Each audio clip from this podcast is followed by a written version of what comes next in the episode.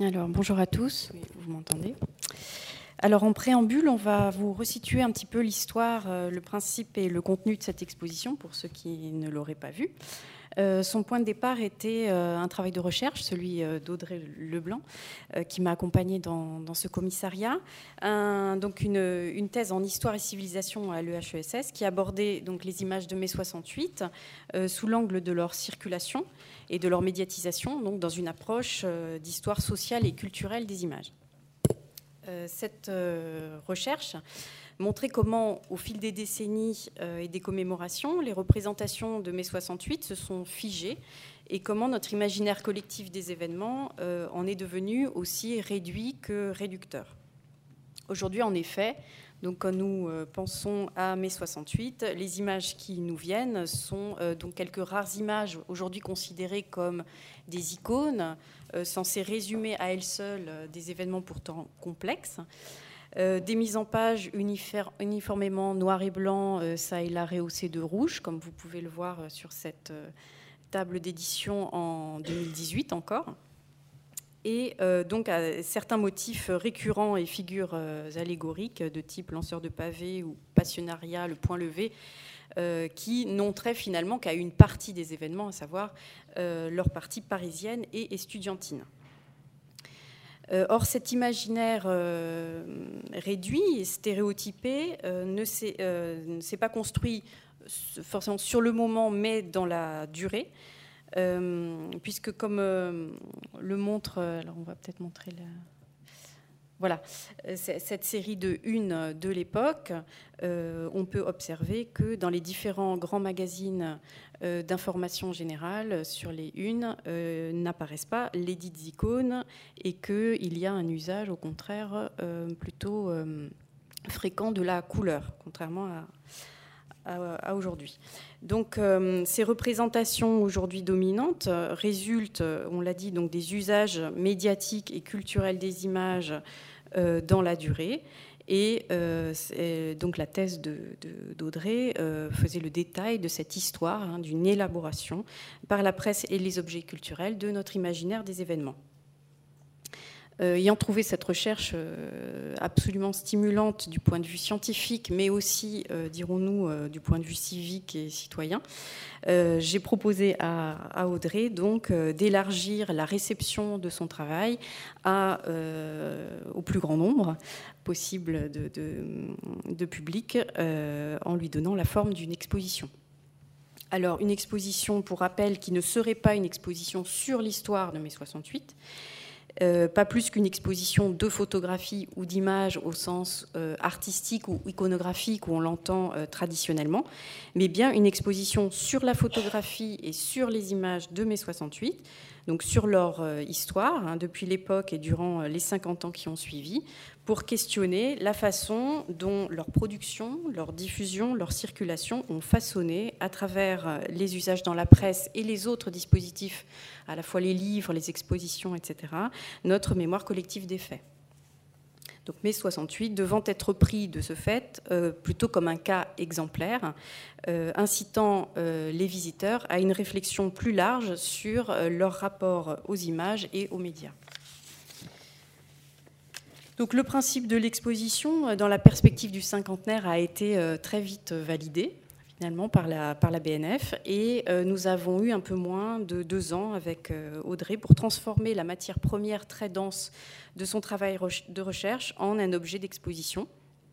donc ça a été un exercice très riche d'enseignement, on y reviendra. Euh, tant pour la chercheuse que pour la conservatrice.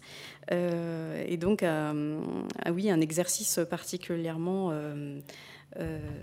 disons, stimulant de traduction d'un travail scientifique très étayé en une forme simple, enfin, simplifiée mais non réductrice, qui soit appréhendable par le plus grand nombre. Donc cette réflexion a abouti à un parcours en cinq sections qui correspondait à autant de cas de figure. Donc là, vous avez un, plan de, l'exposition qui vous, qui vous montre justement cette répartition en cinq parties, euh, qui étaient autant de cas de figure qui nous semblaient justement traduire de façon palpable et visuelle euh, le propos euh, qui était le nôtre. Alors, pour résumer rapidement les différentes parties, dont vous avez les titres ici, et sur le petit document que je vous ai fait suivre, qui correspond aux quatre pages qu'on a proposées à disposition du public un peu tard dans, dans l'histoire de cette exposition, mais bon, on a pu le faire quand même. Donc très très rapidement, une première partie qui montrait euh, euh, l'oubli de la production euh, de photographies en couleur dont je vous ai parlé donc à l'époque au profit donc d'un noir et blanc qui s'est peu à peu imposé dans les représentations des événements et donc on revenait sur les, les raisons de, ce, de cette dominante noir et blanche. Euh, deux parties consacrées à des icônes, donc euh, que vous connaissez euh, sûrement, donc le portrait de Daniel Cohn-Bendit par Gilles Caron et la Marianne de mai 68 de Jean-Pierre Ray. donc ces deux parties décomposaient la trajectoire de ces images au fil des commémorations, montrant comment ces images, loin de s'imposer dès l'époque par leur seule force intrinsèque, hein, ce qui est le présupposé attaché aux icônes habituellement, eh bien, se sont euh, finalement euh, euh, frayés un, chemin et imposés à toutes les autres par le biais donc, des usages répétés, notamment dans la presse, mais aussi des objets culturels, au gré des anniversaires, et à l'occasion de quelques événements de parcours qui ont marqué soit leur auteur, avec la mort de Gilles Caron, soit leur modèle, avec le, procès pour droit à l'image du modèle de la Marianne. Une euh, autre partie était consacrée à des alternatives photographiques euh, de, l'époque. Euh, donc c'était moins pour, pour comment dire, révéler tout l'angle mort laissé par les icônes, mais pour suggérer son existence, on va dire. Donc là, on a, on a montré donc de, propositions photographiques par des groupes de photographes qui étaient critiques hein, vis-à-vis des usages médiatiques et qui euh, ont proposé hors des canaux de la presse des formes plus directes de témoignages sur les, faits en cours, donc sous forme de diaporamas et euh, d'expositions spontanées de, photographie. Et puis, euh, pour finir, on avait une partie qui interrogeait l'absence d'images persistantes attachées à un moment pourtant euh, particulièrement médiatiquement fort, à savoir la nuit des barricades. Pourquoi cette nuit des barricades n'avait pas produit euh, d'icônes dans la presse? Et cette absence même nous permettait d'interroger en creux ce qui conditionne l'émergence d'une icône dans la presse. Donc euh, je vais euh, laisser la, parole à Audrey maintenant qui va parler de la, manière dont nous avons pensé avec euh, les scénographes et les équipes techniques la, forme à donner à, ces différentes parties du parcours. Et puis je reviendrai ensuite sur les contraintes qu'on a, qu'on a pu rencontrer dans la mise en œuvre de l'exposition. Merci. Bonjour. Donc l'idée c'était donc de, de faire une exposition sur les images avec les images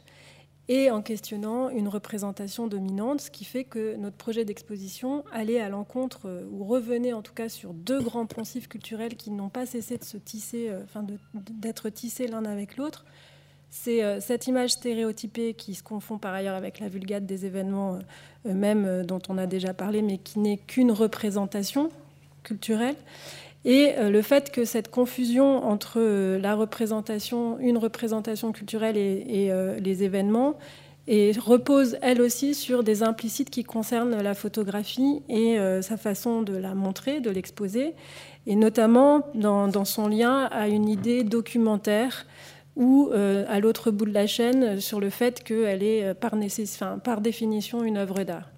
Donc on avait dans tout euh, notre projet à mettre en évidence, à déconstruire ces deux poncifs, à la fois par euh, des éléments d'explication, de réflexion, qui étaient donc euh, ce qui venait ou ce qui, était très approfondi dans le travail de thèse, mais là, à les faire ressentir, à les faire percevoir par des dispositifs sensibles.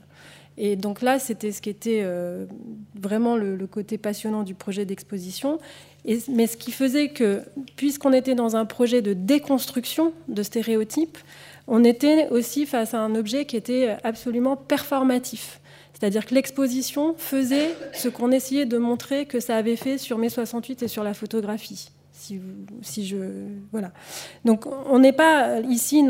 évidemment une des clés c'était la scénographie, mais c'est plus euh, cette scénographie. Ça va ça va au-delà de la question d'une scénographie qui se met à disposition ou qui se met au service d'un contenu euh, pratiquement de manière transparente, c'est-à-dire qu'on se rend même pas compte que le contenu est médiatisé par cette euh, mise en espace. Là, il fallait qu'on soit sans arrêt vigilante à la dimension paradoxale et autoréflexive de toute cette mise en espace, cette mise en scène, cette médiatisation par le dispositif exposition et scénographie. Donc, si vous voulez, il y avait euh, deux éléments qu'il fallait absolument jamais perdre de vue. C'est que même si on remontrait les stéréotypes de mai 68 ou euh, de façon de parler de la photographie, il fallait toujours que ce soit clair que c'était le stéréotype qui était rediscuté et que c'était jamais des objets ou des documents qui étaient là pour eux-mêmes.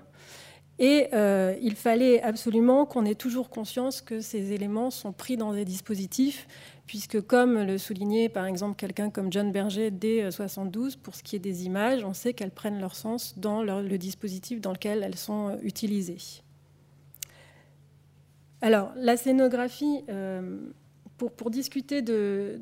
cette mise en forme sensible, je voudrais m'arrêter sur trois points clés euh, assez rapidement pour mieux y revenir sur euh, la, scénographie telle qu'elle nous a été présentée, euh, comment on a été vigilante sur tout un tas d'habitudes d'exposition pour les mettre au service de notre propos et pas rentrer en contradiction avec notre propos par simplement la présentation des objets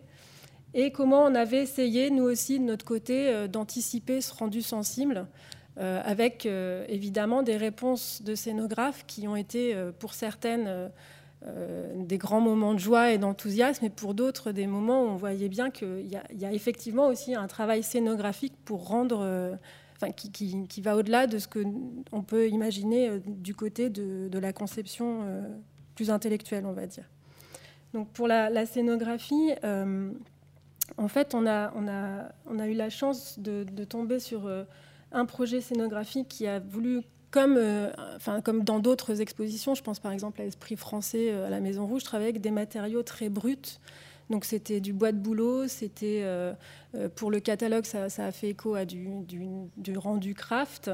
C'est-à-dire, évidemment, il n'était pas question qu'on ait une barricade au centre de la pièce, des douches sonores d'extraits radiophoniques, euh, pour recréer comme ça une forme d'ambiance stéréotypée. Pas question non plus d'un graphisme noir et blanc et rouge, de pochoir. Pas question de grandes photographies magnifiques en fond de, salles dans lesquelles se projeter, qui remettaient à l'honneur une photographie alors que nous, on voulait justement se distinguer d'une image.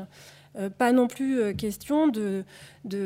prétendre discuter que ces images distinguées qu'on appelle aujourd'hui des icônes mais qui, comme vous l'avez un petit peu perçu, se sont distinguées dans le temps et pas du tout par elles-mêmes, euh, ne soient pas distinguées dans une démonstration, mais euh, par l'effet de trouées ou de stèles ou de, d'autres dispositifs scénographiques, le redeviennent dans la circulation de l'exposition. Donc toutes ces propositions, c'est des choses qu'on a reçues dans, une série de, de propositions de scénographes, puisque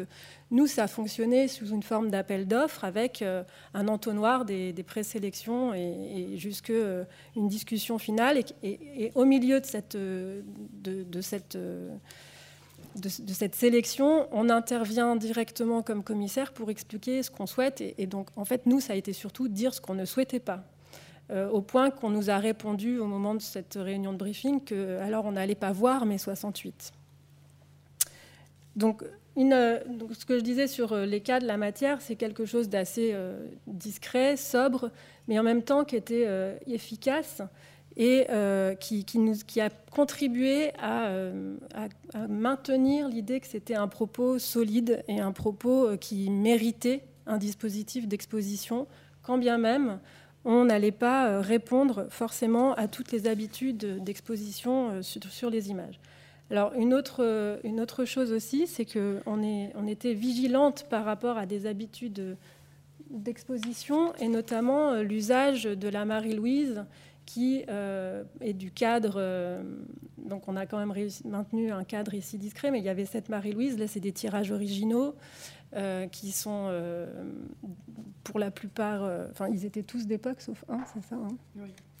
Euh, donc, qui ont maintenant une valeur euh, et patrimoniale et euh, artistique pour certains.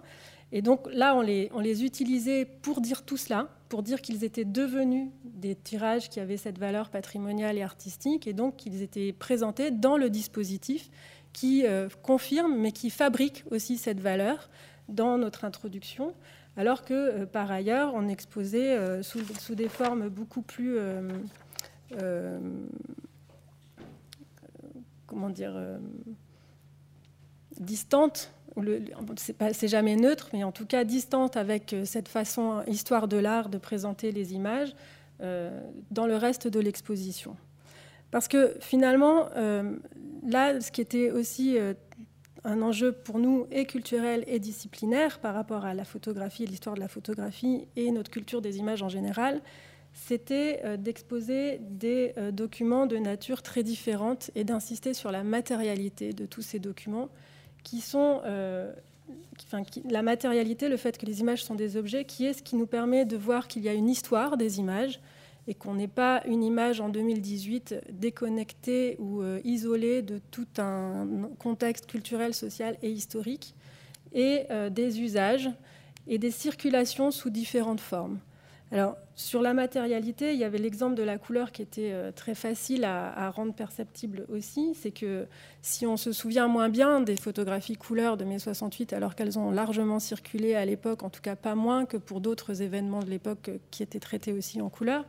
une partie de cette amnésie repose précisément sur une histoire technique de la photographie, un support diapositive qui était ici euh, montré sous table lumineuse mais euh, plus pour montrer les caches en fait de la diapositive que vraiment le contenu visuel, pour montrer que c'était un support qui, sur le moment, permettait de faire circuler les images très vite et de les vendre très vite, donc qui était très facile à utiliser dans un contexte médiatique d'industrie, mais qui, dans le temps, évidemment, est extrêmement laborieux à conserver, puisqu'il se disperse. Il faut noter sur chaque cage de, diapositive ce que c'est, qui l'a fait, à qui il faut payer les droits, etc. Et donc, qui est ingérable en termes de conservation et qui, très rapidement, va perdre de sa force de représentation et donc qui induit euh, une mémoire qui va être de ces événements-là et de ceux de cette époque-là beaucoup moins facilement en couleur aujourd'hui qu'en noir et blanc. Donc ces, histoires de matérialité, elles ne sont pas qu'anecdotiques par rapport à l'image qu'on reçoit nous aujourd'hui dans notre temps de 2018 ou 2019. La deuxième matérialité sur la, enfin, le deuxième aspect sur lequel on, on voulait insister, c'était euh, le fait qu'on est face à des formes éditées et donc, euh, on reviendra sur la difficulté que c'est de montrer euh, des magazines, de montrer des formes publiées, euh, plutôt du côté des, contraintes avec Dominique.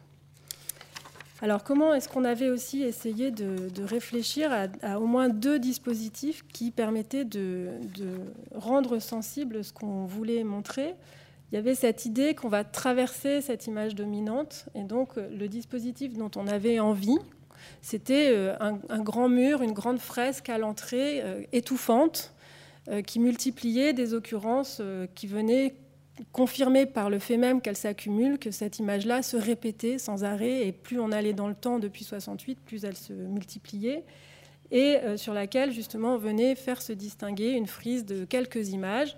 ça montrait aussi qu'il y avait euh, ce décalage entre des, images qui sont produites dans un système de presse et de médias, donc amenées à être prises dans, un, dans une maquette, dans une publication, et puis euh, la façon dont on en parle encore beaucoup aujourd'hui euh, dans l'histoire de la photographie, c'est-à-dire rattrapée par une histoire de l'art, de l'auteur, euh, ce qui a fait que certains photographes, sous prétexte qu'on ne voulait exposer que les formes publiées de 68 de leurs images, ont refusé qu'on montre leur travail parce qu'il n'y avait pas une salle dédiée à leur travail, en leur nom comme auteur et comme œuvre ce qui est en contradiction avec le travail, le métier de photojournaliste de presse qu'ils faisaient à l'époque et que nous, on tenait à montrer aussi. Alors, cette fresque, euh, il fallait la traverser physiquement.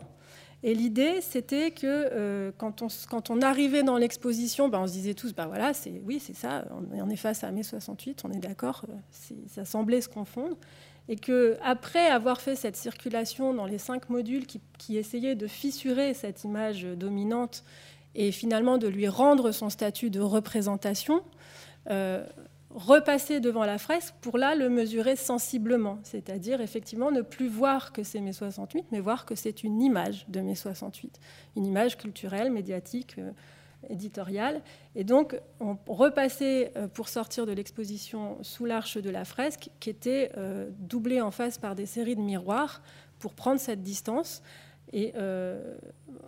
de ce qu'on a euh, récolté comme témoignage, c'était plutôt euh, quelque chose qui effectivement se percevait. L'autre chose qu'on a voulu euh, matérialiser ou qu'on espérait matérialiser, c'était l'idée de, pour montrer comment Cohn-Bendit, c'est une photographie qui n'est pas publiée en 68, ou plutôt très marginalement dans un tout petit magazine confidentiel qui s'adresse exclusivement à des photographes et au milieu de 20 autres photographies. Donc on ne la voit pas, on la voit parce qu'on la connaît, mais en fait on ne la voit pas. Euh, comment petit à petit elle va prendre de la place dans les publications, se multiplier en espace, en double page, etc. Et donc rendre cette inflation de l'utilisation de la photo qui a garanti son succès ou qui a participé à construire son succès, il y a d'autres événements, par euh, une forme d'entonnoir, de, cône, euh, où on partait de... Alors du coup, la, photo la mieux qui essaye de montrer ça, c'est le cône à l'envers, mais il faut vous dire qu'on est le fond de l'image, c'est le début de l'entonnoir, donc il n'y a pas beaucoup d'occurrences. Et plus on avance dans l'entonnoir, plus on avance dans le temps et donc dans la multiplication des, publications de cette image. Et avec euh, sur, euh, sur les côtés euh, des, cadres comme ça en plexiglas qui expliquaient la démonstration plus en détail. Donc voilà, comment certains espaces permettaient de mimer le propos. Et puis, euh, nous voulions un peu revenir aussi sur des, contraintes et des obstacles auxquels euh, euh, nous nous sommes heurtés à l'occasion de ce, commissariat et qui nous semblaient, disons, riches d'enseignements sur un, certain état de notre culture des images et de notre rapport actuel aux, images. Alors, on ne va pas insister sur tout, mais on voyait trois grands types de contraintes sur lesquelles on, voulait revenir, à savoir des contraintes de conservation ça a déjà été dit par euh, nos, euh, les précédents intervenants, mais j'y reviendrai un peu. des contraintes liées au droit, des images et droit aux images, droit à l'image, on va dire. Et puis des contraintes liées à la communication autour de l'exposition. Alors, pour ce qui est de la conservation, on l'aura compris, il peut y avoir, comment dire, contradiction entre les exigences liées à la présentation d'objets devenus patrimoniaux et donc à ce titre-là demandant à être protégés, euh, être mis sous cadre, euh, sécurisés, euh, etc., avec leur destination première qui était celle d'être soit affichés sur un mur, soit punaisés dans une galerie de, de, de photoclub. donc on a cherché un, moyen de ne pas trop euh, sublimer ces images, justement, comme, disait euh, Audrey, de, ne pas les faire entrer dans le registre d'une lecture euh, histoire de l'art, en évitant par exemple la Marie-Louise et en leur préférant donc des encadrements bord à bord, comme vous pouvez le voir sur, sur l'image ici, le plus discret possible, ou alors pour l'image, pour l'affiche qui est tout au fond là sur la, la diapo, euh, un, système de, de, bordé en papier craft, voilà, extrêmement, euh, extrêmement discret. Euh, par rapport à la conservation, et attendez, oui, et puis que dans cette partie, donc sur, les alternatives photographiques, on a souhaité aussi euh, présenter donc un film d'époque et euh, donc une série en diaporama également euh, d'époque pour resituer la façon dont ces, ces, images avaient pu être, présentées, utilisées, manipulées à l'époque, donc pour resituer les, usages dans leur temps. Pour ce qui est des, contraintes juridiques, là on touchait du doigt tous les enjeux liés à ce à, ce phénomène des droits qui, euh, qui peut être euh, un véritable obstacle à l'utilisation, donc à la visibilité de certains, certains objets. Euh, donc les, droits d'exploitation déjà des, des, images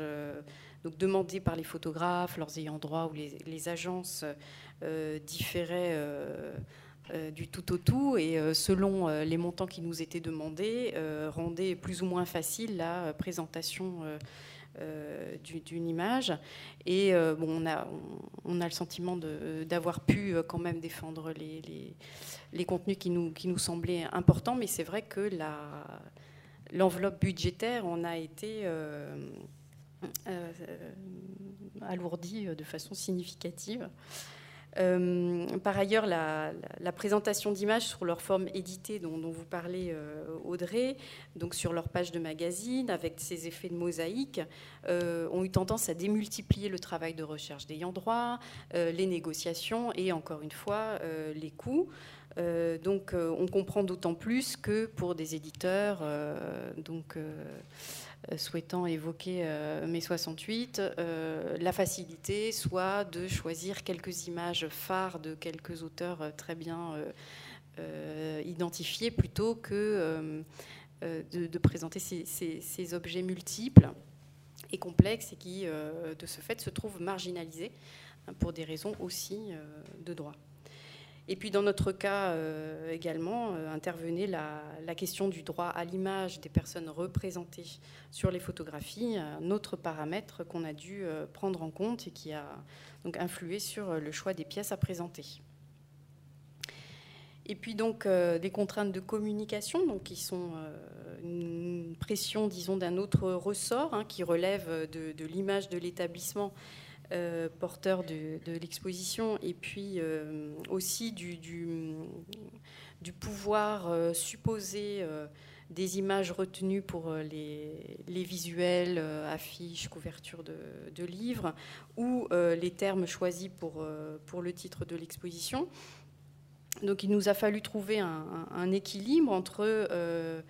le fait de promouvoir une, proposition inédite et un, angle nouveau, et en même temps de s'appuyer sur des repères communs euh, qui seraient euh, une incitation euh, pour le public à, venir. Et donc,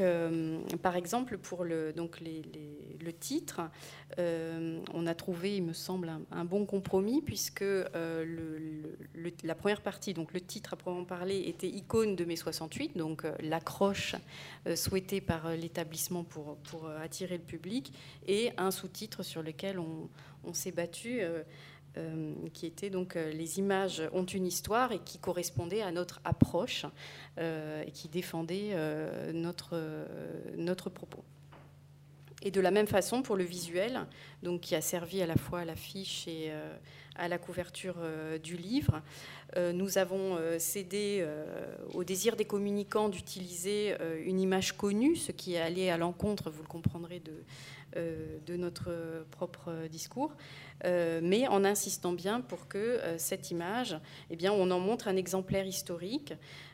qui porte les traces donc d'une intervention de recadrage pour agrandissement et qui met donc l'accent finalement sur le, travail de cette image prise comme matériau. Donc c'était précisément le, cœur de notre propos pour le coup.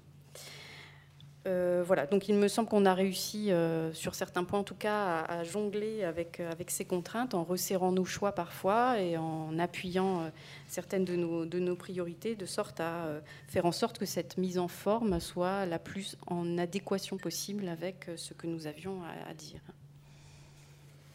Alors, quelles conclusions on tire de cette expérience? Ben, D'abord, vis-à-vis du public, euh, enfin, tu, l'as dit plein de fois, mais ça vient d'un travail de thèse, donc euh, tout le monde me disait on comprend rien, euh, il faut, faut, avoir fait une agrégation de photographie pour comprendre votre exposition, etc. Enfin, ça nous est arrivé plusieurs fois, voilà. Et donc là, il y a un vrai travail de,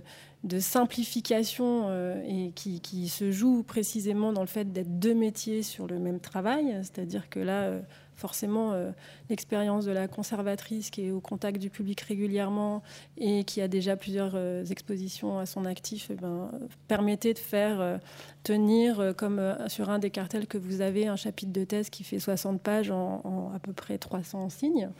Voilà, bon, c'est des acrobaties. et donc dans la réception, en fait, une fois tout ce travail de fait, le fait aussi, moi j'avais jamais participé à, une expérience comme ça du côté du commissariat en tout cas. Euh, c'est très loin, comme, comme, je viens de le dire, de, ce que je peux produire a priori. eh bien, ça, je pense que ça a donné, enfin, le sens de ce travail, qui n'était pas très simple, c'était précisément de donner les outils d'analyse qui étaient construits dans le travail de recherche à tout le monde et qu'il n'y avait pas de présupposition sur. Enfin, du coup, là, je réponds en même temps de présupposition d'un public type et la clé de tout ça, ça a été évidemment, d'une part, de former les médiateurs euh, avec beaucoup d'attention. Et euh, cette visite-là, on lui a donné beaucoup de temps et ils, ont, ils sont revenus vers nous plusieurs fois. Et on a fait nous-mêmes beaucoup de visites qui, à chaque fois, euh, sur des publics très divers, hein, c'est-à-dire les amis de la BNF qui effectivement sont dans quelque chose de très ritualisé, jusqu'à des, des, classes, des enseignants, des, des étudiants en beaux-arts. Bon, alors ça reste euh, des publics qui sont euh, dans d'autres institutions, oui, mais euh, à chaque fois, le fait de prendre le temps d'accompagner dans le circuit faisait qu'on ressortait et que la fresque n'était plus la même. Et ça, c'est une vraie victoire. Et le service pédagogique est extrêmement satisfait. de ce point de vue-là, c'est un vrai succès pédagogique. Ça a très bien fonctionné. Sur les entrées, on vous avez entendu, on a fait 12 000 entrées comme pour les autres institutions. Donc voilà. Mais euh, encore une fois, la pédagogie, la transmission, ça veut dire aussi des gens, euh, clairement, et des gens qui, sont disponibles, je pense. Et alors après, pour nous, ben, évidemment, ça a été euh, extrêmement formateur. et, vraiment insister sur le, fait que c'est pas être conseiller scientifique, que c'est pas mettre à disposition une institution et qui sait faire la logistique des œuvres, des prêts, des tableaux Excel, etc., mais justement créer un troisième objet euh, et, de ce point de vue-là, euh, c'est vrai que ça a été euh, très, très agréable déjà, faut le dire, et puis très, très constructif. Et du coup, ça, permet de défendre cette idée que quand on parle d'image, ben, on ne parle pas seulement de contenu visuel, mais qu'on parle bien sûr d'objets inanimés et de tout un contexte culturel, social, et donc de mettre en valeur tout un travail euh, interprofessionnel, mais aussi euh, transdisciplinaire, de, qui, qui, qui, se nourrit de toutes ces disciplines qui se confrontent au visuel et qui s'affranchissent d'une seule approche histoire de l'art pour intégrer tout ce qui est histoire des médias, histoire culturelle, une histoire sociale et culturelle des images, comme on disait tout à l'heure, les sciences de l'information, de la communication, etc. Parce que euh, là se niche un vrai savoir euh, qui peut tout à fait nourrir et qui devrait même être euh, très important dans ce qu'on appelle de manière assez systématique l'éducation à l'image et aux médias.